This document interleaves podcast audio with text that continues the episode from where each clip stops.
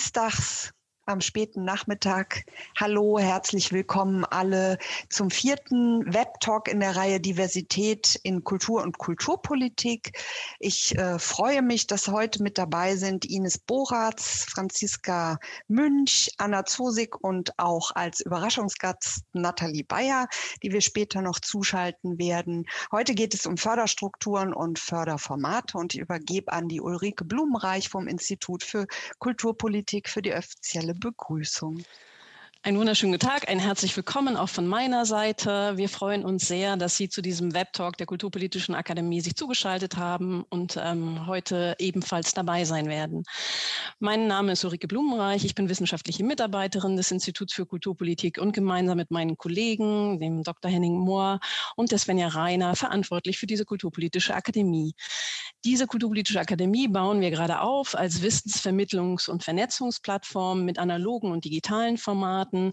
Diese Webtalk-Reihen gehören zu den ähm, digitalen Formaten. Ein ganz kurzer Rückblick. Wir sind mit unserer ersten Reihe im Mai zum Thema Corona und Kultur gestartet. Kurz vor den Sommerferien haben wir uns intensiv mit dem Thema Digitalität in Kultur und Kulturpolitik auseinandergesetzt. Anke hat es gerade erwähnt. Momentan sind wir in unserer Reihe zum Thema Diversität und ähm, schon ein kleiner Ausblick. Am 10. November starten wir mit unserer vierten Webtalk-Reihe, die sich dem Thema Kultur und Nachhaltigkeit Nachhaltigkeit ähm, widmen wird. Ähm, in Kürze erscheint auch die Dokumentation unserer Sommerakademie zum gleichen Thema, die wir das Glück hatten, noch im September in analoger Form in Wuppertal durchführen zu können. Ähm, seien Sie gespannt auf die Dokumentation dazu. Ein zentrales Element der Arbeit unserer Kulturpolitischen Akademie sind die Kooperationen für den heutigen Webtalk mit der Kulturstiftung des Bundes und dem Berliner Projektfonds Kulturelle Bildung. Ein herzliches Dankeschön an unsere Kooperationspartner, aber vor allen Dingen an unsere Referenten. Vielen herzlichen Dank, liebe Ines Bogertz, dass Sie ähm, unserer herausfordernden Anfrage nachgekommen sind, einen Überblick über die Förderstrukturen der Diversität ähm, in ihrer Komplexität zu geben. Ein herzliches Dankeschön an Franz Franziska Münz und an Anna Zossig. Aber auch ein ganz besonderes Dankeschön an meine Kollegen. Svenja Reiner, die sich sehr engagiert um die Konzeption dieser Reihe verdient gemacht hat. Ähm, meinen Kollegen Simon Siever, den Sie gerade nicht sehen, aber in dessen Hände die technische Ausstattung liegt. Und last but not least, liebe Anke, an Anke von Heil, die in bewährter, engagierter, professioneller Form die Moderation dieser Webtalk-Reihe ähm, übernimmt. Ein herzliches Dankeschön. Vielen Dank dir, Ulrike, für die einleitenden Worte. Wir sind alle im Thema. Ich ähm, sage immer ein bisschen was zum Ablauf und fahre dabei schon unsere ähm, erste Umfrage, die ich gerne, ups, bin ich nicht Co-Host? Kann ich die Umfrage nicht starten? Doch, da unten. Entschuldigung. Die ich gerne ähm, immer am Anfang platziere, damit wir so ein bisschen wissen, wer uns denn zusieht, ähm, aus welchen Bereichen äh, sie alle kommen, weil wir ja niemanden sehen. Das ist immer ganz wichtig. Sie haben nach den drei Inputs auch nochmal die Möglichkeit, sich einzuklinken. Wir haben dann immer diese Frage, wer möchte mit Bild und Ton ähm, an der Diskussion teilnehmen. Das sage ich dann am Ende noch einmal. Und es gibt den Frage- und Antwortkasten, den ich ähm, allen ans Herz legen möchte, die sich damit Fragen zu den speziellen Inputs einklinken möchten. Vielleicht ähm, nur noch mal so zum Ablauf. Ich gucke immer während des Inputs da auch in den Kasten rein und je nachdem, ob Fragen da sind, ähm, können wir eben äh, pünktlich nach zehn Minuten schließen oder wir lassen es ein bisschen länger laufen. Deswegen ist es eigentlich super, wenn schon während der Inputs die Fragen kommen, damit man so ein bisschen das Gefühl hat, können wir eben dann nach dem Input noch ein bisschen ähm, diskutieren diskutieren. Wir werden nicht alle Fragen ähm, schaffen zu beantworten live, aber es gibt eben die Möglichkeit, dann auch ähm, da noch dran zu bleiben. Interessant, wir haben aus dem operativen Bereich über 50 Prozent, ähm, Steuerungsebene, das ist ja auch ganz wichtig, 31 Prozent, 33 Prozent in beratender Funktion und von anderen Ebenen sind dann 24 Prozent hier. Ähm, mit so einer Umfrage kann man immer ähm, sehr schön sehen, ähm, wer uns hier zuhört. Und mit diesen Worten gehe ich auch schon direkt weiter zu unserem ersten Input, der äh, von Ines Bochartz kommt. Die ähm, Ulrike Blumenreich hat sie ja schon angekündigt. Ines Bochartz ist, war von 2016 bis 2019 die Geschäftsführerin der ZAK-Akademie, ähm, der Zukunftsakademie NRW und ist nun aktuell Direktorin bei Poetry International, einem äh, eine äh, Sache, die aus einem Poetry Festival entstanden ist, aber weil sie auf vielen Ebenen eben auch in vielen Juries und Boards äh, als Diversitätsexpertin ähm, unterwegs ist, waren wir natürlich sehr froh über äh, die Bereitschaft, hier den Input zu geben. Sie wird diese Übersicht, von der Ulrike Blumenreich schon gesprochen hat, uns geben und ich rede nicht weiter viel ähm, und übergebe dir das Podium, liebe Ines. Gut, ich bedanke mich jedenfalls für die Einladung und äh, freue mich auch auf den, äh, auf den Austausch heute Nachmittag.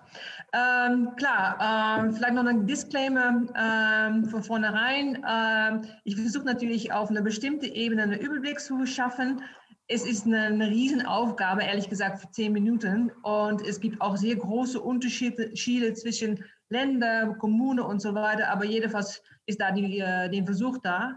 Und ich, ich lege mal los. Ähm, ich habe einen Unterschied gemacht zwischen finanzielle Förderung und äh, Förderstruktur oder Maßnahme und ähm, werde euch dann auch äh, mitnehmen in diese Gedankenreihe dazu. Ähm, es gibt sehr viele Möglichkeiten dazu. Äh, ich starte vor allem in dem Bereich von Themen und Bereiche. Dann würde ich mal kurz äh, Stadt, Land, Region und Bund ansprechen. Klar auch in dem Bereich von Sparte und Ressorts und natürlich auch nochmal vielleicht auch für diejenigen, die sich da nicht so gut auskennen, öffentliche oder privat äh, Fördermöglichkeiten. Ähm, was ist eigentlich Diversitätsförderung? Wenn Sie darauf ähm, googeln, wird es nicht so einfach, da etwas zu finden, weil manche Diversitätsförderungsmöglichkeiten werden nicht also in, in, äh, auf diese Art und Weise dargestellt. Und man muss auch ein bisschen kreativ sein. Äh, das heißt manchmal Interkultur, Transkultur, hybride Kultur. Es sind auch manchmal Sachen oder Möglichkeiten im Rahmen von interkultureller Kooperation oder Dialog in der Vergangenheit auch manchmal Integration und Migration. Da kennen wir auch die Möglichkeiten im Bereich von Geflüchtete oder Soziokultur und äh, neuerdings auch mehr und mehr in dem Bereich von neue Stadtgesellschaft oder dritte Orte. Äh, insgesamt, äh, wie gesagt, da muss man ein bisschen kreativ sein und viele äh, Fördermöglichkeiten findet man noch immer in den Bereichen von kulturelle Bildung, Teilhabe, Vermittlungsarbeit oder äh, auf Neudeutsch Outreach. Audience Development und äh, Community Building. Das ist eine ganze Menge, aber an sich Diversitätsförderung ist nicht so, äh, so einfach äh, und so leicht zu finden. Aber wenn man kreativ ist, findet man schon eine Menge. Äh, es gibt unterschiedliche Ebenen. Äh, wie gesagt, klar ähm, ist es auf Stadt- oder kommunale Ebene gibt es die meisten Möglichkeiten. Das sind vor allem immer wieder äh, Projektmittel. Was da auch wichtig ist, äh, kann man auch manchmal feststellen, äh, in Kommunen, wo halt eine, ich würde mal sagen, ein persönliches oder ein politisches Engagement für das Thema ist, dann hat man auch eine größere Chance, da etwas zu finden. Es gibt zum Beispiel äh, ich sag mal, eine Dezernent, die da sehr aktiv ist und der sie oder er versucht da auch wirklich Möglichkeiten zu schaffen. Auf Landes- und regionaler Ebene gibt es sehr große Unterschiede. Äh, zum Beispiel in Nordrhein-Westfalen und das Ruhrgebiet war immer sehr früh auch mit dabei, um da die unterschiedlichen Möglichkeiten zu schaffen. Äh, aber man kann auch beobachten, dass es mittlerweile auch in anderen Regionen und in anderen Bundesländern auch mehr und mehr Möglichkeiten gibt. Ähm, zum Beispiel auch Baden-Württemberg ist jetzt da auch sehr aktiv und ist auch jetzt dabei, so eine Art von Kompetenzzentrum Zentrum zu gründen.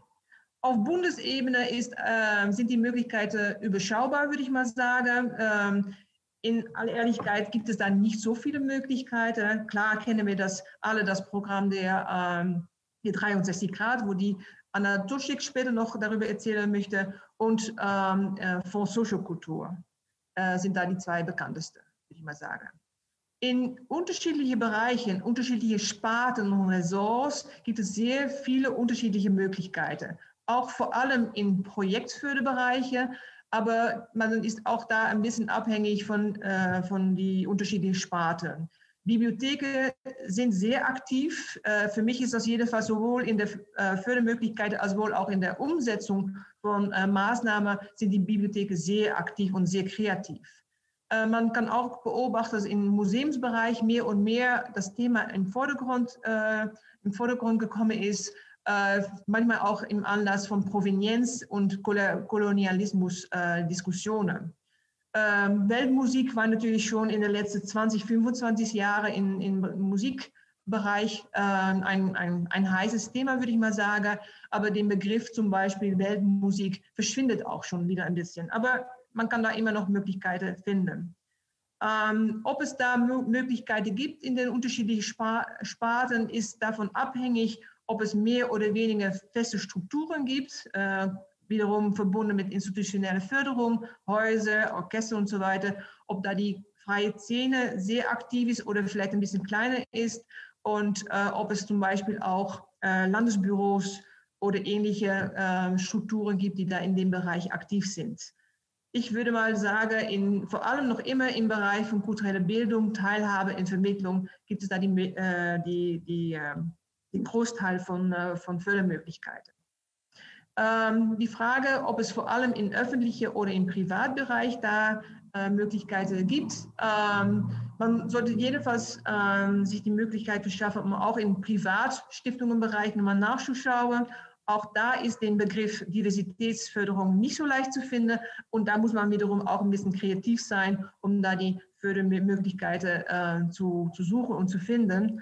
Ich habe da zwei ausgewählt, mit Ost in Berlin, mit Sitz in Berlin und European Cultural Foundation, die auch international aktiv sind. Ähm, und dann gibt es auch unterschiedliche private Stiftungen, ähm, wie zum Beispiel äh, Bertelsmann Stiftung und Robert Bosch. Und die Stiftung Commerzbank hat einen Preis in, im Rahmen auch von äh, Vermittlung und, und Diversität gegründet. Es gibt mittlerweile auch unterschiedliche Dienstleister und Plattforms, sowohl auf die unterschiedlichen Ebenen. Kiwit ist eine sehr aktive, aber ich muss ehrlich gestehen, dass ich im Moment nicht äh, sicher bin, ob Kiwit im Moment noch aktiv ist. Laufzeit war bis Mitte, Mitte des Jahres. Aber die Website ist noch immer da und ist auch eine sehr gute Ressource, um da äh, viele äh, Links zu finden.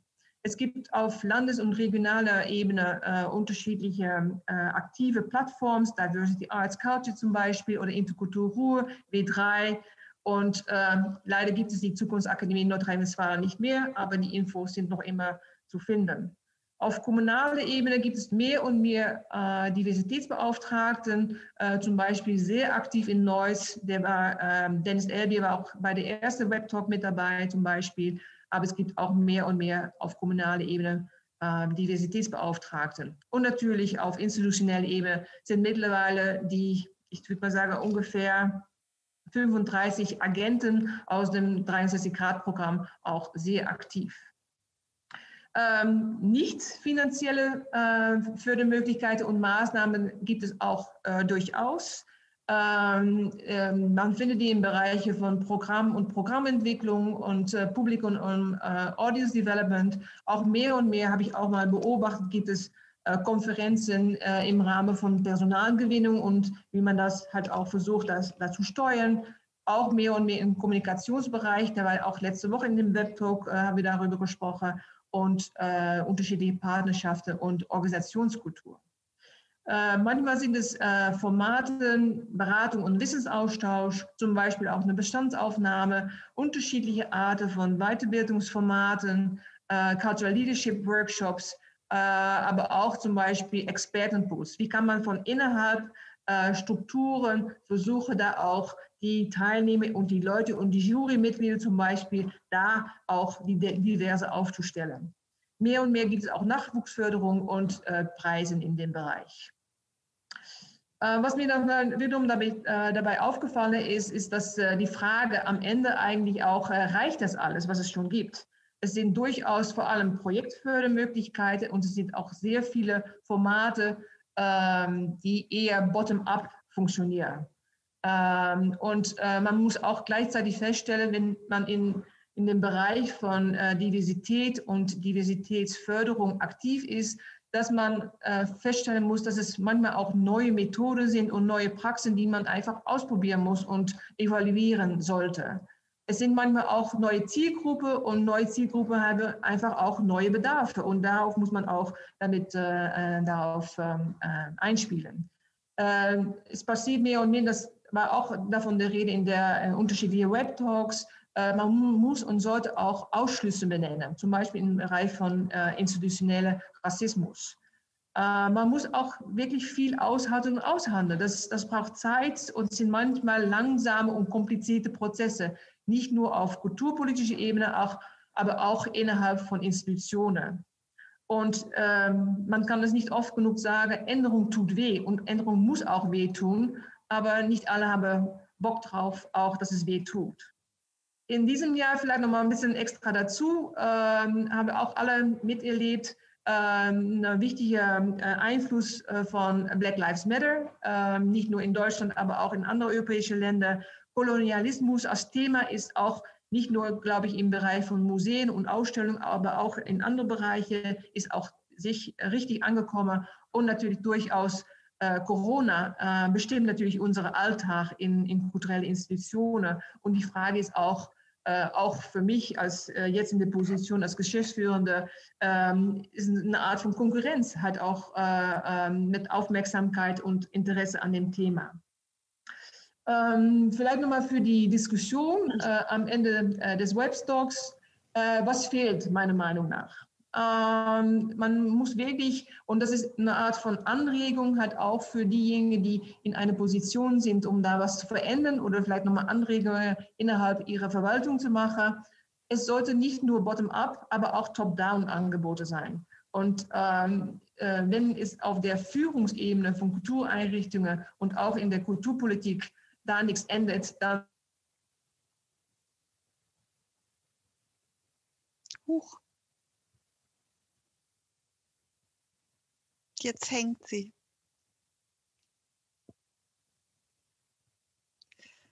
Ähm, ja, schade. Es kam jetzt gerade auch eine Frage rein ähm, in unserem Frage- und Antwortkasten. Ich weiß nicht, Ines, ob du noch mal neu reinkommen magst. Vielleicht irgendwie scheint das Netz bis Rotterdam nicht zu funktionieren ist sie rausgegangen, vielleicht kommt sie jetzt noch mal rein. Ähm, das war wirklich ein äh, großer Angang, eben diesen Überblick auch ähm, zu leisten. Ähm, es kam jetzt schon mehrfach die Frage an uns, ob die Präsentationen zur Verfügung gestellt werden.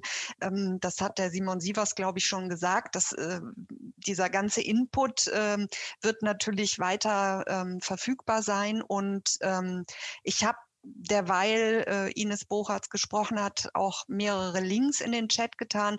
Ähm, Sie wissen alle, dass Sie den abspeichern können, wenn Sie da auf diese drei kleinen Weiterpünktchen äh, zielen, so dass dann eben äh, jeder auch diese Links für sich dann auch nochmal abspeichern kann. Und wie gesagt, es wird im Nachhinein äh, zur Verfügung gestellt. Ähm, die Förderpraxis der großen Förderer ist leider sehr eingegrenzt und auf bestimmte Institutionen gemünzt, heißt es hier im äh, Frage- und Antwortkasten. Und ähm, die, es wird eben Ines jetzt nach der Erfahrung gefragt, äh, wie man eben solche Förderungen ähm, anders ausrichten kann, dass äh, der homogene Kreis der bislang Geförderten da vielleicht auch ähm, anders aufgestellt wird. Wir nehmen das mal mit. Wir hoffen, dass die Ines äh, wieder reinkommt. Ich denke mal, ähm, dass sich im Hintergrund der Simon vielleicht darum kümmert, dass sie ähm, da wieder in unseren Chat, äh, in unseren in unser Zoom-Meeting reinkommt. Und ich würde einfach sagen, wir gehen weiter ähm, und nehmen dann hoffentlich nachher nochmal die Diskussion mit Ines Boratz auf. Und ich stelle ganz kurz die Franziska Münz vor, die als ähm, Leiterin jetzt der kulturellen Bildung bei der Stiftung für kulturelle Weiterbildung und Kulturberatung auch ähm, den Blick auf Diversitätsförderung lenken wird ähm, und uns vor allem aus der Perspektive auch der Kulturbetriebe etwas dazu erzählen möchte. Und du darfst jetzt gerne deine Präsentation zeigen und die Bühne gehört dir. Dankeschön. Ähm, genau, ich habe keine schöne PowerPoint vorbereitet. Ich bin da nicht so kreativ, ähm, lade aber herzlich dazu ein, äh, die ganzen Materialien, die Anke dann netterweise in den Chat postet. Das sind Links zu unserer Webseite, zum Teil auch auf Videos, äh, gerne ein bisschen stöbern. Wir haben relativ viel Bildmaterial, ähm, das aber hier einfach den Zeitrahmen sprengen würde. Von daher ähm, vielen Dank, Anke, auch, dass du dann immer begleitend noch äh, mit Infos unterfütterst. Genau, ich bin heute hier vor allen Dingen, ähm, um aus der Perspektive des Berliner Projektfonds Kulturelle Bildung zu sprechen, ähm, also aus der Fördermittelgeberinnenperspektive, ähm, in diesem Fall auf Landesebene in Berlin. Und wir wurden besonders deswegen für heute eigentlich angefragt, weil wir ein barrierearmes Förderprogramm haben, das Durchstarten heißt. Das ist eins unserer Fördermodule. Da werde ich schwerpunktmäßig gleich drüber erzählen, möchte aber auch gerne über unsere Förderpraxis und Arbeit im Allgemeinen berichten, weil ähm, Diversitätsarbeit ist natürlich nichts, was in Sonderprogrammen verortet werden sollte, sondern sollte eine Grundsatzaufgabe sein. Deswegen mache ich dann auch noch mal den Schritt weg von Durchstarten und berichte, was wir sonst noch so tun. Ähm, aber tatsächlich ist Durchstarten ein Programm, was relativ besonders ist und dadurch auch viel Aufmerksamkeit bekommt und ähm, häufiger mal als Input angefragt wird. Deswegen räume ich dem heute am meisten Zeit ein.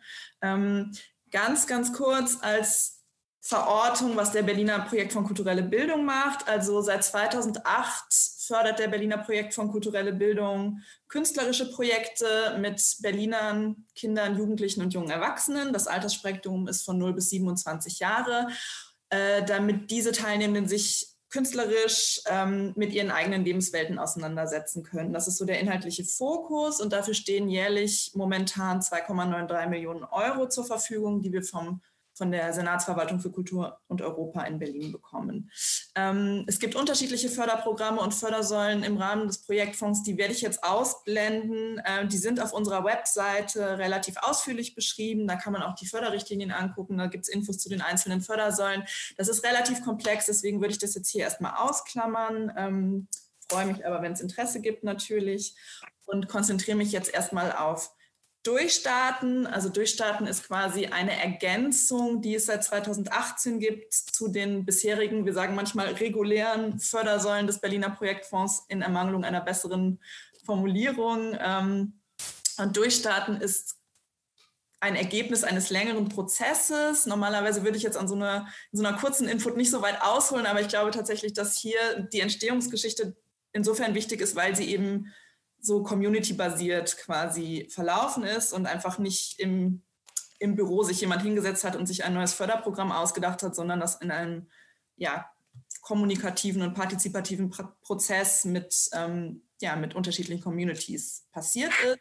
Ähm, der Berliner Projektfonds hat seit 2015 schon so erste Schritte in Richtung einer Öffnung gemacht, die noch sehr am Anfang waren. Also da ging es erst erstmal darum, dass man die ähm, die Förderrichtlinien zum Beispiel in unterschiedlichen Sprachen anbietet, darunter auch Hebräisch, Russisch, Türkisch, Arabisch oder Farsi.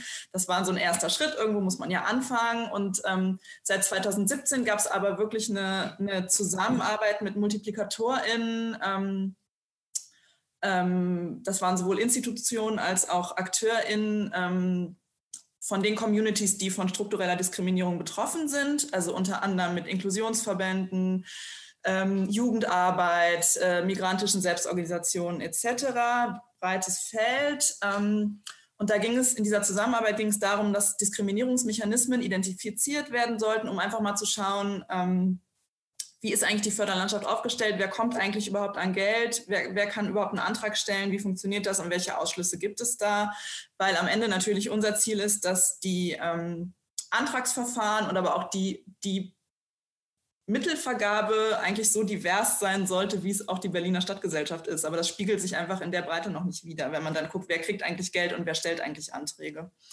Ähm, das Ergebnis dieses längeren Prozesses, waren Denkwerkstätten, es war ein reger Austausch, äh, war dann quasi, dass schon klar ist, es gibt Barrieren, die auch ähm, die nicht einfach abbaubar sind. Also ein Schritt ist natürlich zu sagen, was gibt es für Barrieren, der andere Schritt ist zu gucken, wie können wir die abbauen.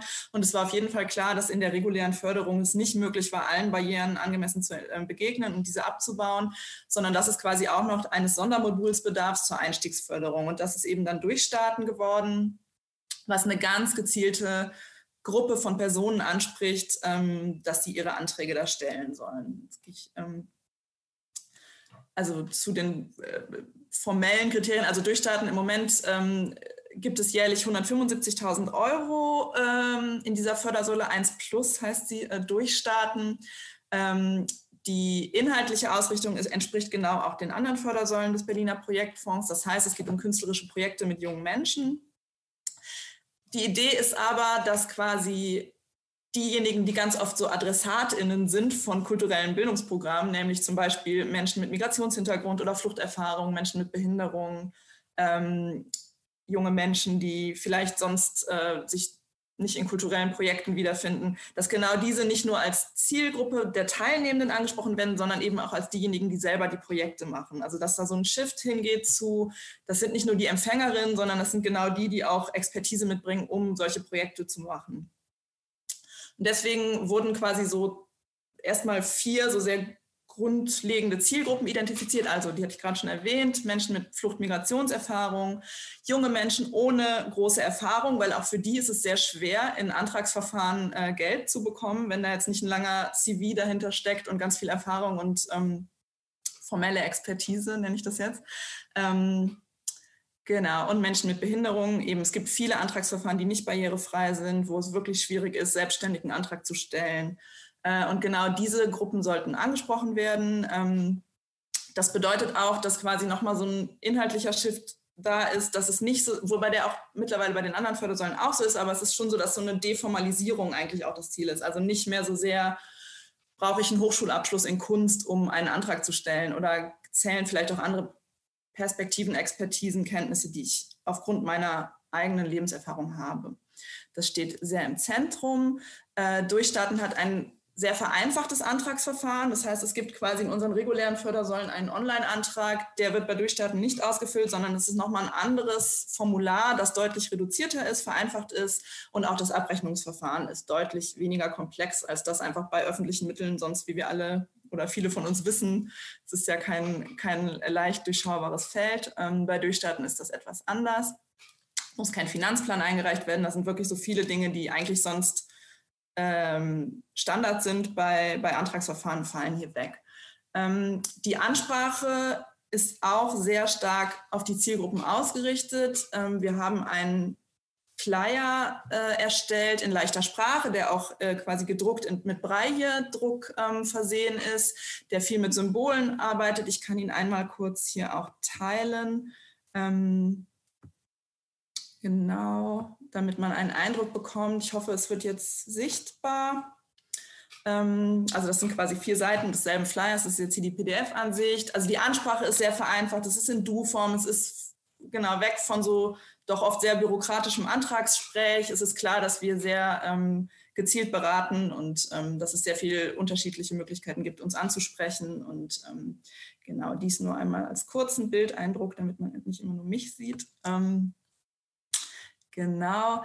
Ähm, es gibt auch darüber hinaus ein Erklärvideo. Der Link müsste dann jetzt auch demnächst im Chat gepostet werden oder ist es schon? Ich habe gerade den Chat nicht im Blick, ehrlich gesagt. Ähm, habe genau. ich schon reingepostet. Super, vielen Dank. Genau, wir haben ein äh, Erklärvideo gemacht, ein kurzes, wo nochmal so die zentralen Aspekte von Durchstarten sehr äh, zugänglich gemacht werden. In der Neuauflage dieses Jahr auch mit Audiodeskription versehen. Also das kann man sich dann mal anschauen. Ähm, äh, Genau, und wir haben jetzt diese Woche zum Beispiel auch für die neue Antragsrunde laufen äh, Infoveranstaltungen zur Antragstellung. Die sind dann äh, zum Teil auf Englisch, zum Teil mit Übersetzung in deutsche Gebärdensprache. Also wir achten sehr darauf, dass möglichst viele Menschen wirklich auch teilnehmen können, auch jetzt im digitalen natürlich. Ähm, ganz wichtiger Punkt ähm, ist, dass wir gerade auch für Durchstarten, aber auch grundsätzlich sehr eng mit MultiplikatorInnen zusammenarbeiten, um überhaupt an diese Zielgruppen auch ranzukommen. Es ist natürlich irgendwie ein sehr breites Feld und wie, wie äh, kommt man persönlich auch in Kontakt. Das heißt, wir arbeiten eng mit VertreterInnen zum Beispiel aus der Jugendsozialarbeit zusammen oder auch äh, von Berlin Inklusion zum Beispiel, die die Inklusionsarbeit machen ähm, und, und bitten quasi, dass da wirklich auch bedarfsgerechte, zielgruppenspezifische Ansprachen erarbeitet werden. Das können wir ja gar nicht leisten, weil wir auch die Bedarfe gar nicht immer kennen. Äh, wir können ja nicht quasi immer aus äh, unseren eigenen Rollen entspringen und alles im Blick haben. Ähm, deswegen ist diese Zusammenarbeit sehr wichtig und ähm, das sind meistens dann wirklich so Kontingente, die vereinbart werden, dass da individuell beraten werden kann, äh, dass äh, auch Informationsveranstaltungen für größere Gruppen gemacht werden können. Jetzt unter Corona alles etwas schwieriger. Ähm, genau, und das ist ein, ein sehr wichtiger Pfeiler auch der, sagen wir mal, der Öffentlichkeitsarbeit für Durchstarten, dass die nicht äh, nur von uns geleistet wird.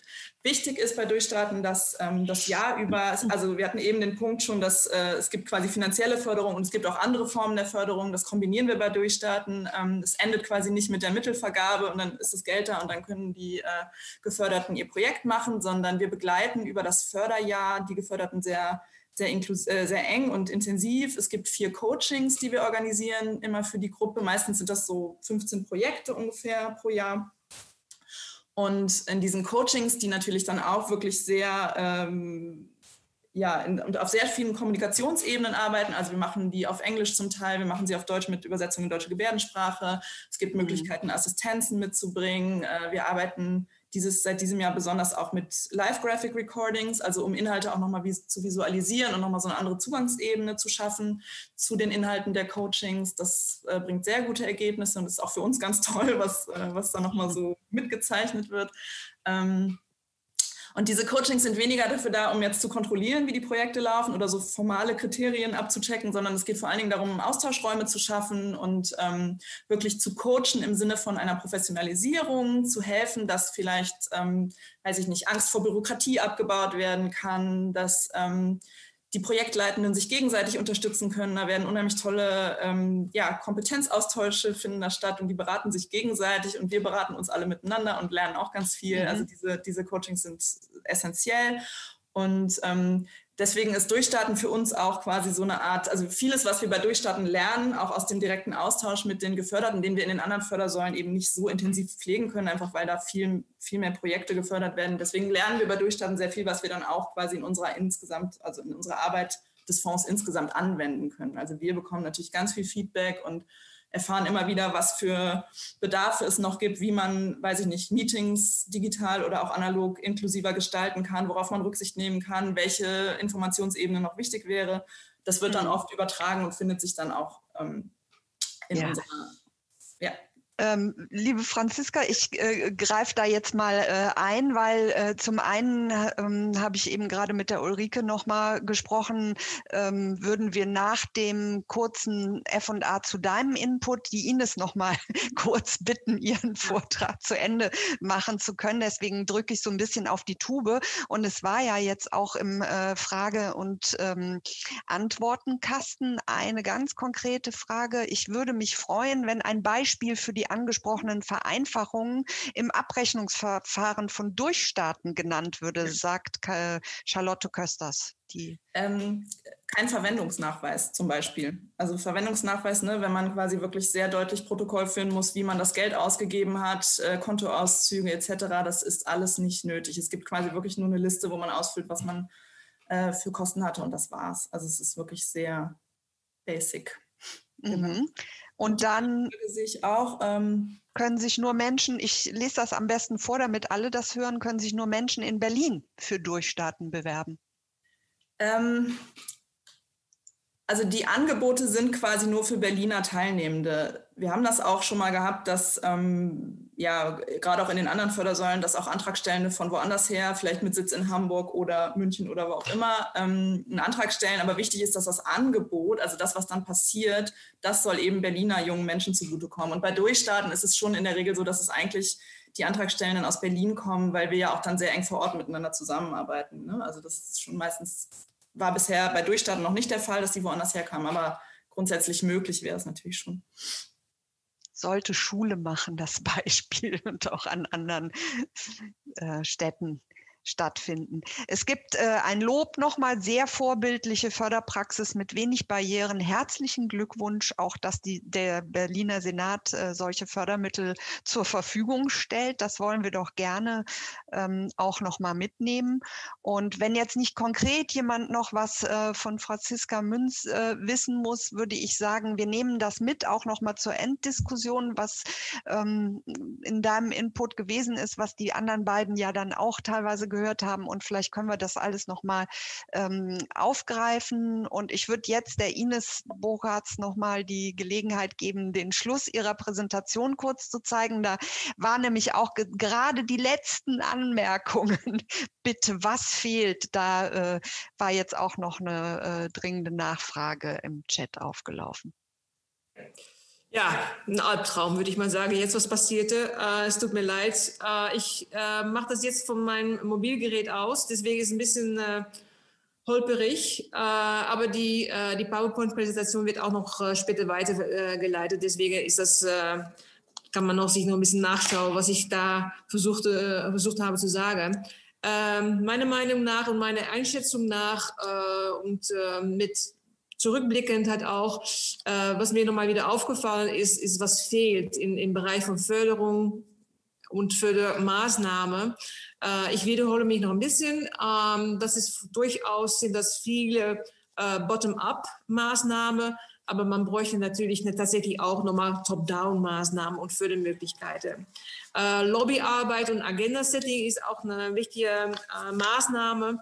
Und ähm, da vermisse ich auch ein bisschen auch die unterschiedliche Kulturrate, auch äh, deutsche Kulturrat zum Beispiel, die da noch nicht so richtig, finde ich persönlich, sehr aktiv in dem Bereich bis jetzt war.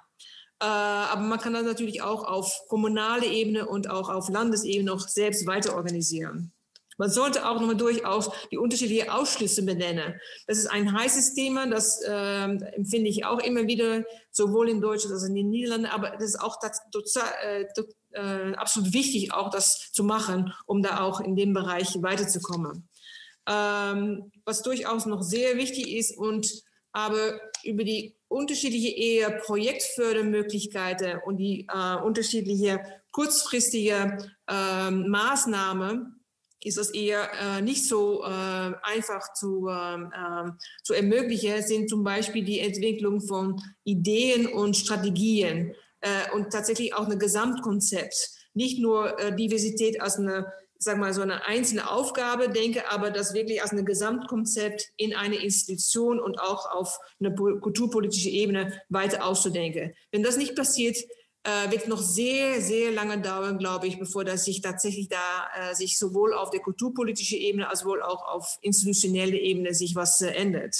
Und ähm, Institutionen und auch Kulturpolitiker sollten sich auch in eine Selbstverpflichtung nehmen. Und mittlerweile bin ich so weit zu denken, dass es auch Quoten ähm, ähm, notwendig sind. Äh, deswegen auch noch mein Plädoyer dafür, äh, für diejenigen, die in, in der Verwaltung in der, und in der Politik äh, aktiv sind, in diesem Feld bräuchte man auch tatsächlich institutionelle Förderung und auch Prozessförderung, um mit dem, äh, in dem Bereich von Diversität auch weiterzukommen. Ich habe noch einige äh, äh, weiter, zum Weiterlesen einige äh, Formate aufgelistet. Die kann man auch noch gerne nachlesen, sowohl in der PowerPoint-Präsentation als wohl halt auch äh, vielleicht über den Chat. Die kann ich genau. leider im Moment nicht steuern. Ja. Aber Dankeschön. Danke dir, äh, Ines. Und ähm, ja, das ist so mit dem Netz, das kann dann schon mal äh, ganz schnell ausfallen. Ähm, ich habe alles Mögliche ähm, von dir, auch was du mir geschickt hattest, zum Verlinken in den Chat gestellt. Wir können auch gleich noch mal gucken, wenn wir die gemeinsame Diskussion eröffnen, was da noch offen ist und was äh, vielleicht dann noch sinnvoll wäre als ergänzende ähm, Sache. Ich nehme die Frage, die jetzt auch noch mal konkret mit homogenem Kreis Preis der Geförderten ähm, gestellt wurde aus dem Chat, die nehmen wir gleich auch nochmal in die Diskussion mit, weil ich möchte jetzt gerne überleiten zu Anna Zosig, die als Projektleiterin des Programms 360 Grad Gradfonds für äh, Kulturen der neuen Stadtgesellschaft der Kulturstiftung des Bundes hier ist und uns über die Diversitätsentwicklung in Institutionen eben auch etwas ähm, erzählen wird. Und ich übergebe ohne lange Vorrede direkt an Sie, Frau Zosig. Vielen herzlichen Dank. Äh, ich hoffe, ich bin zu hören. Äh, erstmal äh, vielen Dank für diese Einladung. Oh, vielen Dank an meine Vorrednerinnen. Ich fand das sehr interessante Impulse und auch viele Sachen, die auch wie in unserem Programm wiederfinden, wurden da hier auch schon angesprochen. Ich werde jetzt das 360-Grad-Fonds für Kultur in der neuen Stadtgesellschaft vorstellen. Äh, ist ein Programm, das aus, äh, glaube ich, meiner Erfahrung mindestens bei vielen Konferenzen, Tagungen ziemlich bekannt ist. Äh, und wir befinden uns in Mitte des Programms und ich wollte dieses kleine Präsentation fokussieren auf die Punkte, wie funktionieren diese Instrumente, die wir entwickelt haben äh, bis jetzt. Also welche, ob sie tatsächlich wirken und wie tatsächlich äh, diese, diese ähm, ähm, Förderstrategien aufgehen, die wir uns gedacht haben. Kurz generell zum dem äh, Programm. Äh, das Modellprogramm äh, mit der Fördersumme von 13,9 Millionen äh, zielt auf diversitätsbezogene Öffnung der Kultureinrichtungen in den Bereichen Programm, Publikum und Personal. Das sind diese berühmten drei Ps, die wir bearbeiten. Es geht äh, also um Change-Prozesse von institutionellen Selbstverständnissen, von äh, tradierten Strukturen, von Haltungen, auch von Arbeitsweisen. Also das zeigt schon, das ist ein Programm mit einem sehr hohen Anspruch. Äh, und wir sind uns äh, komplett äh, im Klaren, dass dieses Programm als, als Modellprogramm nur als Impuls dienen kann, weil natürlich wir können nicht die ganze Kulturlandschaft verändern, aber wir hoffen natürlich da Erkenntnisse zu sammeln, die wir auch weitergeben können. Und in gewisser Weise auch für die Kulturstiftung äh, ist das äh, ein Neuland, weil das, was äh, auch die Ines gesagt hat äh, vorher, wir machen etwas wie Prozessförderung mit diesem Programm. Das heißt, wir haben am Anfang gesagt, wir sind ein lernendes Programm. Das war auch so sehr ernst gemeint, ernst in Richtung von unserem Projektträger, mit dem wir arbeiten, mit den Institutionen, aber auch das betrifft, äh, in unsere Richtung ist das auch gerichtet. Das heißt, wir lernen auch, wie funktioniert diese Prozessförderung, wie müssen wir nachsteuern, wie können wir aus diesem Programm weiterlernen. Äh, ich werde jetzt gerne ein paar Eckdaten, Besonderheiten und diese Förderinstrumente eben benennen, eben im Hinblick auf ihre Wirkungen in Mitte des Programms. Zum einen, und das ist tatsächlich eine Besonderheit, das ist ein spartenübergreifendes Programm. Das heißt, wir haben in dem Programm 39 Institutionen, das sind 13 Theater, 8 Bibliotheken, 16 Museen, eine Staatsphilharmonie und eine Musikschule. Ähm, was bringt dieser spartenübergreifenden Ansatz? Ähm, wir merken, dass äh, dadurch ist passiert eine sehr starke Verbreitung dieses Programms oder Idee der Diversität durch die Institutionen. Äh, die hm, funktionieren oder die sind äh, Multiplikatorinnen in ihre Spartennetzwerke. Und das funktioniert, glaube ich, sehr, sehr gut. Und da sind Institutionen, die einfach dieses Thema sehr stark in ihre Netzwerke auch weitertragen. Das ist ein sehr großes Vorteil von diesem spartenübergreifenden Ansatz. Ähm, es ist auch, äh, was äh, wir auch mm, Rückmeldungen bekommen, dass viele Institutionen sagen, ach so, das ist total gut für uns, über unseren eigenen Tellerrand zu schauen. Also zu gucken, wie andere Institutionen, wie andere Strukturen diese, diese Prozesse umsetzen. Äh, was für uns auch von der anderen Seite tatsächlich eine große Herausforderung ist, das auf der Ebene, auf der übergeordneten Ebene zu steuern, so ein Programm, weil durch diesen spartenübergreifenden Ansatz haben wir mit sehr, sehr unterschiedlichen Voraussetzungen zu tun in den Institutionen. Ähm, das hat auch schon Ines kurz äh, erwähnt. Die Bibliotheken sind schon viel weiter. Bibliotheken haben diese äh, Prozesse unter dem Begriff sehr oft interkulturelle Öffnung schon äh, vor vielen Jahren angefangen. Die haben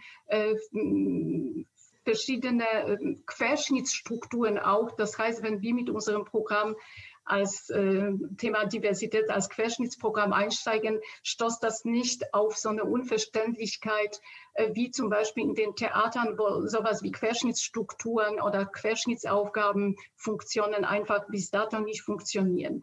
Das ist für uns natürlich äh, große Herausforderung, Angebote zu schaffen und diese Prozesse zu begleiten, die doch äh, sehr spartenspezifisch sich äh, in der Mitte des Programms merken wir entwickeln und äh, das ist immer wieder mit großer Überlegung verbunden, wie wir im Rahmen von Akademien oder Fortbildungsprogrammen Angebote für die Institutionen entwickeln, die für alle gleich relevant sind.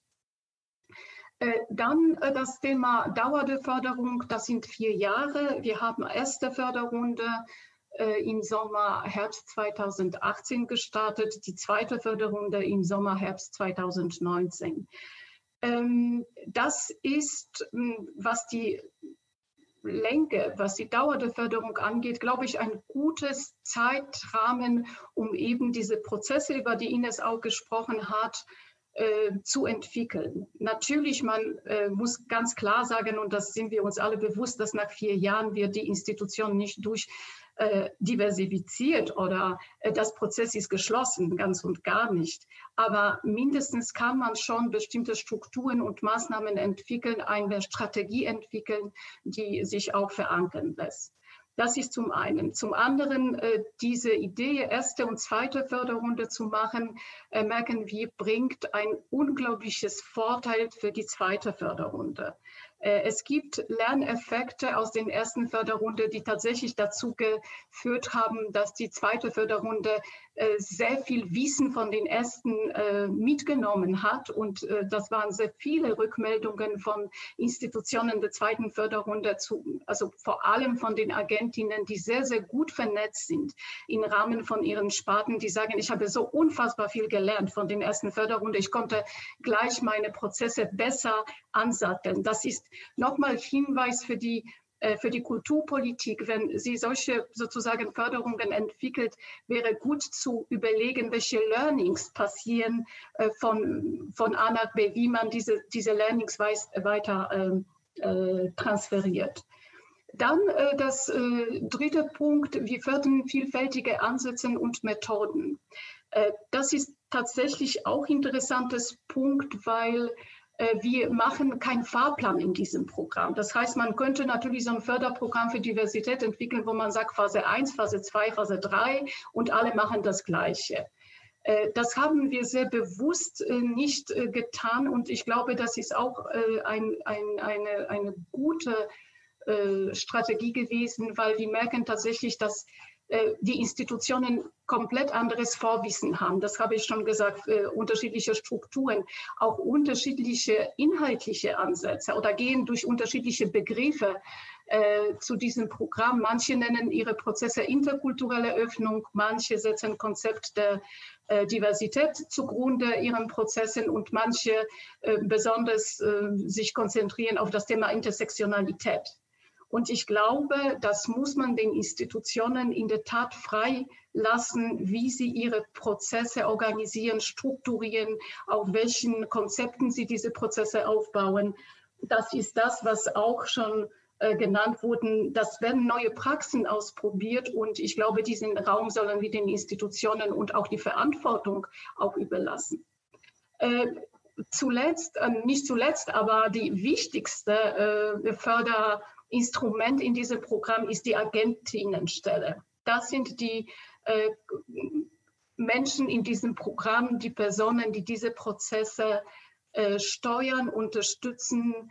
Ähm, und das ist natürlich diese Schlüsselposition, äh, wo sich zeigt, äh, oder die letztendlich dieses Motor für diese Prozesse in den Institutionen ist ich glaube, nach den äh, zwei, also nach, im Mittel des Programms können wir sagen, dass dieses Modell ist schon sehr erfolgreich. Das heißt tatsächlich mit der Eintreten der Agentinnen in die Institutionen ähm, sehr, sehr viel passiert ist und zwar auf allen den Ebenen Programm, Publikum und Personal. Ähm, natürlich ist äh, das auch äh, eine, ein Instrument, ähm, Entschuldigung, dass ich so technisch erzähle jetzt, weil du geht um Menschen, die hier wirklich mit unglaublicher Motivation und sehr viel großem Wissen diese Prozesse machen. Aber ich versuche das bisschen aus so einer Förderdenken, das erklären, ähm, dass äh, das funktioniert gut, aber das ist natürlich enorme Herausforderung, zumal wegen der Aufgabe auf den allen drei Ebenen gleich äh, professionell und gleich wirksam agieren zu können. Mhm. Das ist zum einen. Zum anderen, ich habe schon erzählt kurz über diese Querschnittsaufgabe. Das ist auch nicht in jeder Institution eine Selbstverständlichkeit. Äh, diese eigene Rolle zu finden, das dauert und das braucht tatsächlich Zeit. Das andere Thema ist das Thema Qualifizierung und Kompetenzen. Das heißt, um diesen diese, diese Aufgabe zu erfüllen, müsste man eigentlich äh, Change Management kennen, muss man eine Sparte sehr gut kennen, Kulturinstitutionen gut kennen und auch die ganze Diskurse über Migration, Diversität etc. Mhm. Und das ist unglaubliches Anspruch, das in dieser Stelle liegt. Und äh, natürlich, es gibt keine Berufsausbildungen, äh, die einfach ähm, das alles in sich haben. Das heißt, wir machen so eine Art von bisschen wie Nachqualifizierung in diesem Programm, äh, indem wir auch äh, selber die Agentinnen äh, mit einem Fortbildungsprogramm unterstützen, um eben diese Lücken zu schließen. Mhm. Was sich als sehr gut erwiesen hat, war die Teilung der Stellen und ähm, das funktioniert sehr gut. Frau Zosig, super. Äh, wir könnten, glaube ich, noch sehr viel mehr erfahren. Ich würde aber gerne die Gelegenheit nutzen. Vielen Dank für den Input, ähm, weil es gab jetzt einige Fragen. Sogar eine von YouTube wurde uns jetzt äh, rübergespielt und die lese ich noch mal kurz vor. Wie ist die Evaluation der Ergebnisse erfolgt? Also wie äh, die Nachhaltigkeit der erreichten Ergebnisse auch über die Förderung hinaus gesichert werden und in welcher Form sind strukturelle Verankerungen Veränderungen da? Inwieweit haben ähm, die äh, People, äh, also die BIPOX in, äh, in den Agentinnenstellen äh, tatsächlich eben auch bleiben können, beziehungsweise ähm, wie viele Konten äh, da tatsächlich vermittelt werden. Das sind so die Fragen, die über YouTube hereingekommen sind. Gleich lese ich auch noch welche aus dem Chat hier vor. Also das waren mehrere Fragen, äh, was ja. dem Programm wahnsinnig gut gelungen ist und das äh, hat uns alle wahnsinnig gefreut, war, dass tatsächlich 75 äh, Prozent der Stellen ist mit Menschen mit Migrationsgeschichte besetzt worden. Also dieses diese, diese ähm, Thema, dass wir haben sehr wenig Personal an dieser Stelle, konnten wir ähm, mindestens in der Besetzung von diesen Stellen einfach ähm, zeigen, doch, es gibt diese Personen, die durchaus Interesse haben, an diesen äh, in, in, Institutionen zu arbeiten und diese Change-Prozesse anzustoßen. Mhm. Das war das eine. Das zweite Frage war, wie wird das Ganze evaluiert? Wir haben tatsächlich, und das war auch so eine Neuigkeit äh, für die Kulturstiftung, eine prozessbegleitende Evaluation installiert von Anfang an von, äh, in dem Programm. Das heißt, äh, wir gucken uns ganz genau an, erstmal äh, im Sinne von welche wie Prozesse in den Institutionen sich entfalten. Zweitens, was ist erfolgreich? Und jetzt äh, kennen wir langsam tatsächlich, wir befinden uns selbst in der Mitte, wo wir sagen können, was funktioniert gut, was wirkt. Und jetzt ist der, äh, der Punkt, äh, wo wir sehr gerne ist, also Kulturpolitik dazu einladen wollen, einfach ins Gespräch zu kommen und zu überlegen, wie wir, weil letztendlich wir als Modellprojekt natürlich beschränkt sind zeitlich. Wir machen keine institutionelle Förderung. Und jetzt ist die Frage, wie diese Erkenntnisse aus dem Programm wir weitergeben können. Mhm. Bevor wir jetzt gleich auch noch mal äh, eine gemeinsame Diskussion anleiern, zu der wir Nathalie Bayer dann auch sehr herzlich noch einladen, will ich noch aus den doch sehr vielen Fragen Fragen hier in unserem F&A-Kasten eine vorlesen, die ähm, ein, eine, ähm, erst eine Feststellung eben ähm, aus der Sicht einer an der Entwicklung beteiligten Person. Es ist nicht gelungen, dass die vom KSB geförderten Institutionen mit NGOs kooperieren. Wie erklären Sie sich, dass immer noch nicht auf die bereits existierenden Expertisen zurückgegriffen wird und Kooperationen nicht entstehen? Also da auch äh, durchaus mal kritische Einwurf Vorwurf vielleicht äh, zur Diskussion. Ähm, das finde ich sehr interessant, also so ein Vorwurf oder Einwurf, äh, weil ähm, das würde ich nicht bestätigen. Also so viel ich weiß und wir haben tatsächlich, ich kriege so quasi die Maßnahmenpläne, Berichte, mit wem unsere Institutionen arbeiten. Das ist eine Unmenge an Kooperationen entstanden. Das ist das gerade die Stärke äh, dieses Programms, äh, wenn ich sehe, wie viele migrantische Selbstorganisationen einbezogen worden sind in das Programm. Stadtakteurinnen, auch Stadtverwaltung. Äh, das geht sehr breit, diese Kooperationskultur. Das kann ich nicht bestätigen, muss ich sagen. Mhm. Gut, ähm, es sind noch so viele Bemerkungen, eben auch Anna Greve sagt, wir haben in Bremen vier Agenten und ähm, war bei den Ausschreibungen, Besetzungen immer ein wichtiges äh, Thema, eben Menschen mit eigener Migrationsgeschichte äh, da auszuwählen. Ich denke, es gibt die zwei Ebenen. Einmal natürlich, wer äh, aus diesem ganzen Expertinnenkreis äh, ist eben tatsächlich da auch qualifiziert, beziehungsweise, wie Sie gesagt haben, eben hat dadurch auch Expertisen gewinnen können. Und das andere ist eben die strukturellen Fragen, was macht das in den Institutionen? Und ähm, ich würde sagen, an dieser Stelle, sonst haben wir keine Zeit mehr für die geme äh, gemeinsame Diskussion. Das ist äh, schon bemerkenswert, wie viel äh, Interesse und Fragen und äh, eben das Bedürfnis nach mehr Hintergrundinfo heute auch äh, hier auflaufen.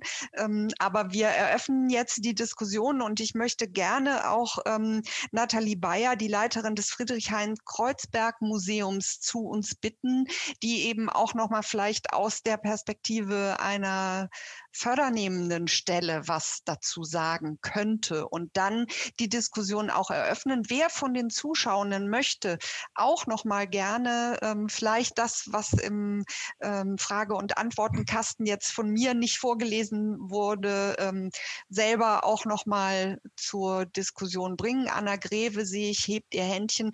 Der Simon Sievers kümmert sich darum, dass alle diejenigen dann auch auf unser Podium kommen. Aber vielleicht sage ich noch mal kurz, ähm, herzlich willkommen auch an Nathalie Bayer, die ähm, vielleicht noch mal kurz aus ihrer Perspektive aus dem Museum berichtet. Ja, herzlichen Dank für die spontane Miteinladung, vor allem auch an alle Kolleginnen, die äh, gerade einen Input geliefert haben. Und ich würde einfach ganz schnell einen Punkt vor allem von Ines äh, Bogarts aufgreifen, die ja auch eine ganz gute so Auflistung, die aus ihrer Sicht äh, noch fehlt in den Förderprogrammen oder Förderstrategien sozusagen. Und ich glaube, ein ganz wichtiger Punkt ist tatsächlich, äh, dass gerade jetzt, wenn es um neue Perspektiven, Perspektiven, die einen anderen Blick auf die Gesellschaft ähm, eigentlich intendieren und wo es um Chancengleichheit, äh, Beendigung von Rassismus, vor allem institutionellen Rassismus geht, dann sind diese Förderprogramme, die halt meistens immer nur temporär angelegt sind und auf reine Programmatik äh, fokussiert sind, also mit irgendeiner äh, Veröffentlichung und Sichtbarkeit verbunden sind, eigentlich ein totaler Widerspruch. Also so, weil man gerade auch, und das sage ich jetzt, äh, das sage ich zum einen als eine, die lange als Außen, also so als Freiberuflerin gearbeitet hat und jetzt äh, äh ein, ein kleines Museum, das Bezirksmuseum in Friedrichshain-Kreuzberg leitet. Diese Programme, die oft gerade in Berlin nur auf ein Jahr angelegt sind, also so im besten Fall auf zwei Jahre, die sind, also da kann man im besten Fall, man kann schöne Projekte machen, die sind aber auch wirklich Stress, gerade für eine kleine Institution, weil man ja auch den ganzen administrativen Part, äh, also wir sind zu viert, also so vier festangestellte Personen und drei Volontärinnen, äh, organisieren muss. Aber vor allem, also ich will mich darüber jetzt nicht beklagen, sozusagen über unseren Strukturaufbau, äh, sondern das ist einfach eine Realität, auch wenn eine Institution noch so groß ist. Äh, es ist einfach in so einem Förderzeitraum überhaupt nicht möglich, eine mittel- oder langfristige Planung mit in dieses Programm, das man dann irgendwie bewilligt bekommt, hineinzulegen. Es ist auch natürlich kein Strukturaufbau, also gerade auch in der Zusammenarbeit, wenn es um Zivilgesellschaft geht, möglich meines Erachtens. Äh, es sind damit auch keine institutionellen Veränderungen eigentlich möglich, weil gar keine Zeit ist, um zu reflektieren, was macht man da eigentlich, also so, also eine selbstkritische äh, reflexive Ebene einzubringen, aber auch die Kritik sozusagen von außen wirklich gewinnbringend äh, äh, zu überlegen und sich auch beispielsweise über Themen wie Personalentwicklung und eine Operationalisierung vor allem auch auf der Verwaltungsebene äh, zu reflektieren und auch Zeit zu haben für experimentelle Projekte, wie auch Ines äh, gerade geschildert hatte, also was einfach notwendig ist. Das ist in diesen kurzen temporären Maßnahmen einfach nicht möglich und das ist schon echt ein Killer sozusagen, äh, wenn es darum geht, äh, diversitätsorientierte Organisationsentwicklung als gesamte Aufgabe in einem größeren Rahmen anzugehen. Und ich denke, ich würde jetzt nicht darauf jetzt direkt hier eingehen, aber ich habe mich sehr viel auch wissenschaftlich mit dem Migrationsdiskurs äh, in der deutschen Kulturpolitik am Beispiel des Museums auseinandergesetzt. Und da kann ich jetzt echt sagen, nach zehn Jahren Forschung dazu, dass eigentlich fast alles schiefgegangen was schiefgehen konnte. Also ich finde nicht, dass die äh, Kulturinstitutionen äh, in, in, also in, im Großen und Ganzen die Migrationsgesellschaft äh, repräsentiert. Äh, da braucht man nur, also ich hatte äh, heute bei der Taz ein ganz interessanter Artikel über die äh, ungleiche Ressourcenverteilung in den amerikanischen Museen, also nordamerikanischen Museen beispielsweise. Ich lese jetzt mal vor. Also der Direktor vom MoMA verdient 2,3 Millionen Dollar im Jahr. Da geht, also, und das ist 48 Mal höher als das Jahresgehalt der Mitarbeiterinnen und Mitarbeiter aus der pädagogischen mhm. Abteilung. Und so geht es dann immer so weiter. Also allein so eine Untersuchung mal, so eine systematische Untersuchung fehlt, um die großen Aufgaben, wenn es darum geht, was bedeutet äh, diversitätsorientierter Organisationswandel eigentlich anzugehen, weil wer sind die Leute, die die Top-Gehälter verdienen? Das ist eigentlich eine relativ soziale, homogene äh, Schicht sozusagen, eine Social Bubble, wie ich das ganz Ja, vielleicht nehmen wir das so als ähm, Ausgangspunkt auch nochmal, äh, ich weiß nicht, Frau Zusig, ob Sie nochmal direkt antworten wollten oder äh, dass wir das so ein bisschen eröffnen. Und vor allem möchte ich natürlich dann auch gerne hören, was Anna Greve auch nochmal zu dem Thema sagen möchte. Ja auf Frau Greve warten. Ich äh, war jetzt gerade kurz mir die äh, Fragen bei dem Chat anzuschauen. Ah, okay. Dann, äh, okay, also wir halten das fest, eben auch diese strukturellen äh, äh, Geschichten, auch die, die Frage äh, auch der Machtverteilung und der Hierarchien, all diese Dinge nehmen wir weiter mit. Dann, Anna, bitte, was war hm. dein Einwurf noch? Ähm, ja, ich, ich würde anknüpfen an Nathalie. Ähm, schön, dich mal wieder per Video zu sehen. Das ist auch wirklich witzig. ähm, also, ich denke, das sind zentrale Fragen. Was ich aber durchaus äh, toll finde an diesem 360-Grad-Programm ist, dass es eben immerhin vier Jahre sind und mit einem wirklich dicken Budget auch, so dass die Akteure was tun können und ähm, natürlich machen sich sehr verschiedene Institutionen, die ähm, dieser Einwurf von vorhin von jemandem, die Vernetzung klappt nicht. Ich glaube auch, dass das bei einigen nicht klappt. Ähm, andererseits bei uns in Bremen klappt es, wenn ich denke, dass das Focke-Museum 4700 Besucher im Garten letztes Jahr hatte, wo ein Überseemuseum nur 400 schafft. Ähm, einfach wirklich durch den 360-Grad-Agenten, dann ist da unglaublich viel passiert und ich glaube, die gesamte Institution verändert sich auch dadurch.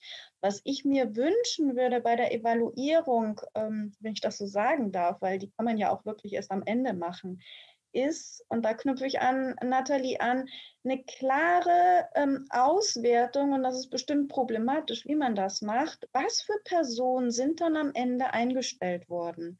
Wir hatten große Debatten, so als Beispiel, das war aufs Focke-Museum bezogen in Bremen, dass wir eben explizit gesagt haben, man freut sich über Bewerbung von schwarzen Personen.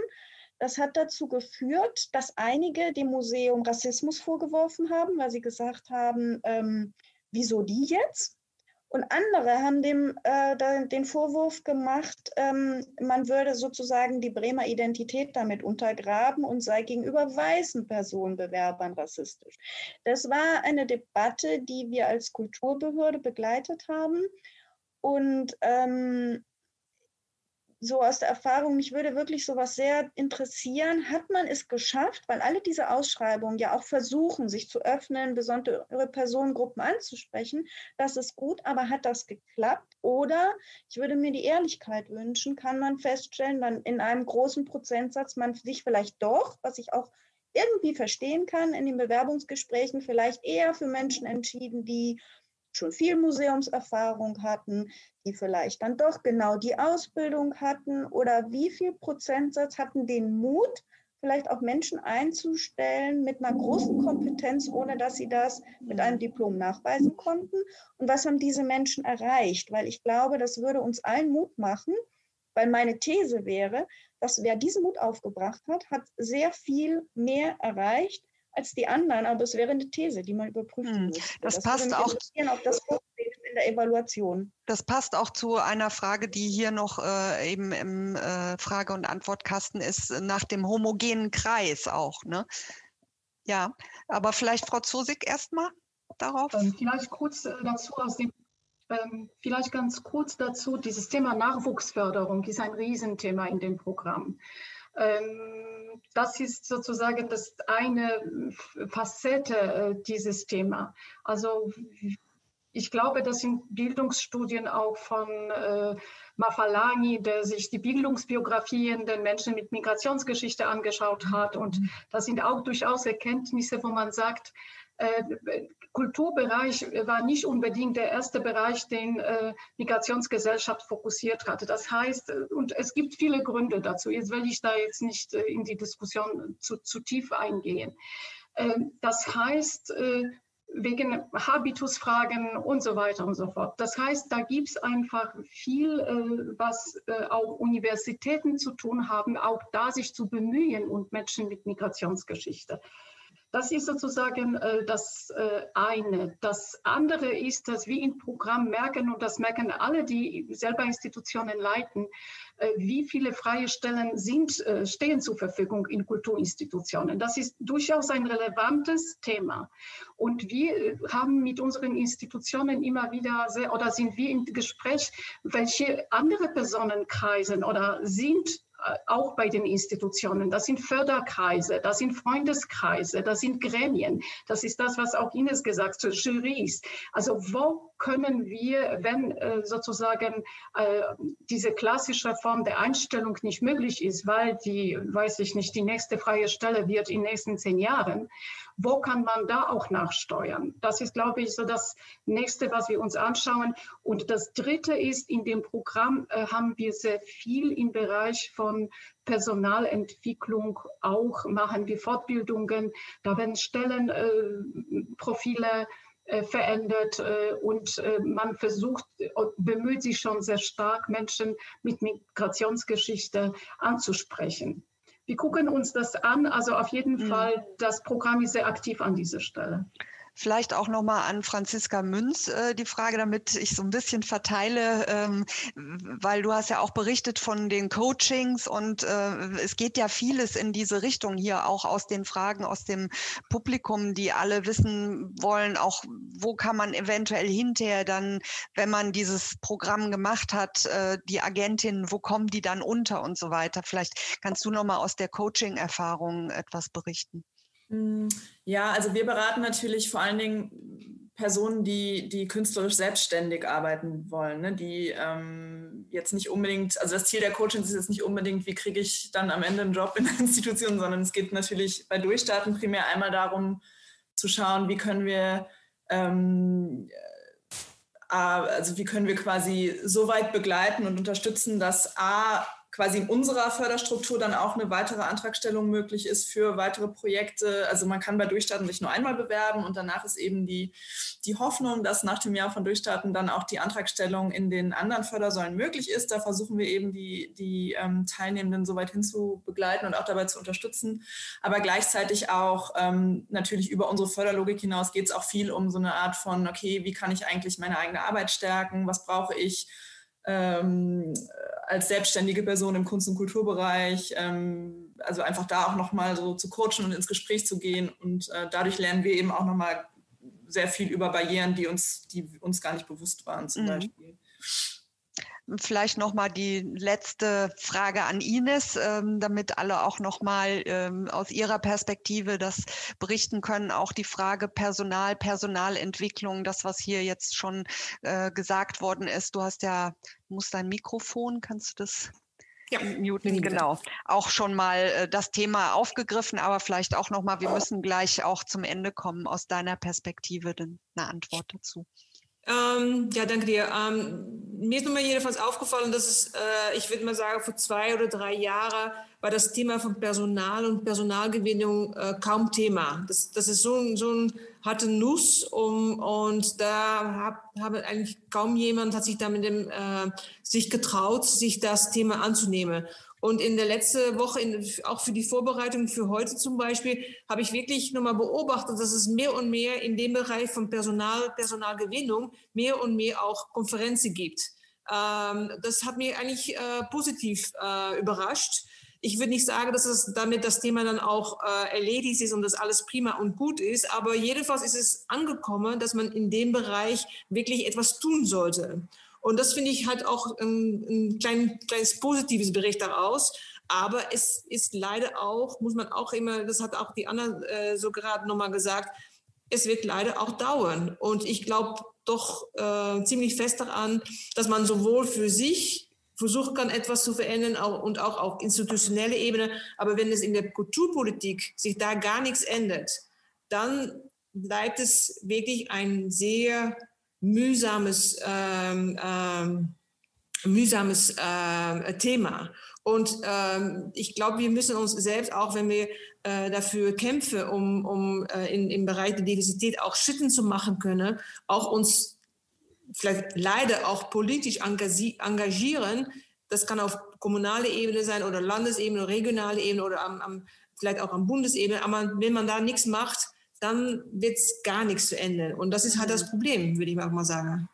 Das ist auch ein tolles Schlusswort, weil ich hatte ja schon angekündigt, wir machen nicht länger als zehn Minuten drüber. Die sind wir jetzt schon ähm, und, und müssen dann einfach einen Strich drunter machen. Es sind noch so viele Fragen auch ähm, im Chat da gewesen, auch zu eben der Frage, was, was äh, für Perspektiven es jetzt äh, in den unterschiedlichen Programmen gibt. Aber ähm, Ines Boratz hat das ganz richtig gesagt. Es muss sich äh, auf verschiedenen Ebenen was ändern. Und ich denke, dass heute auch noch mal wieder sehr schön gezeigt wurde, wo an welchen Ansätzen ähm, eben unterschiedliche Institutionen arbeiten, aber auch die Betriebe, die Kulturbetriebe, ähm, die einen sind weiter vorne, die anderen müssen noch äh, nachziehen. Ähm, wir haben versucht, heute eben auch äh, die unterschiedlichen Perspektiven dazu haben. Vielen Dank an Nathalie Bayer, äh, Ines Bochartz, ähm, Franziska Münz und äh, Anna Zosig und Anna Greve natürlich auch nochmal Dank für ähm, deinen Input hier auf dem Podium. Ähm, es ist so wichtig, dass wir weiter diskutieren und es geht ähm, nächste Woche dann eben auch ähm, zu der Organisationsentwicklung in den Kulturbetrieben selbst. Das heißt, schalten Sie alle wieder ein, wenn äh, wir da dann auch nochmal drei unterschiedliche Perspektiven auf das Thema Diversität und Organisationsentwicklung nehmen. Ich darf mich ganz herzlich bedanken bei allen, die zugeschaut haben, winke in die Runde und danke nochmal allen Inputgeberinnen und bis zum nächsten Mal.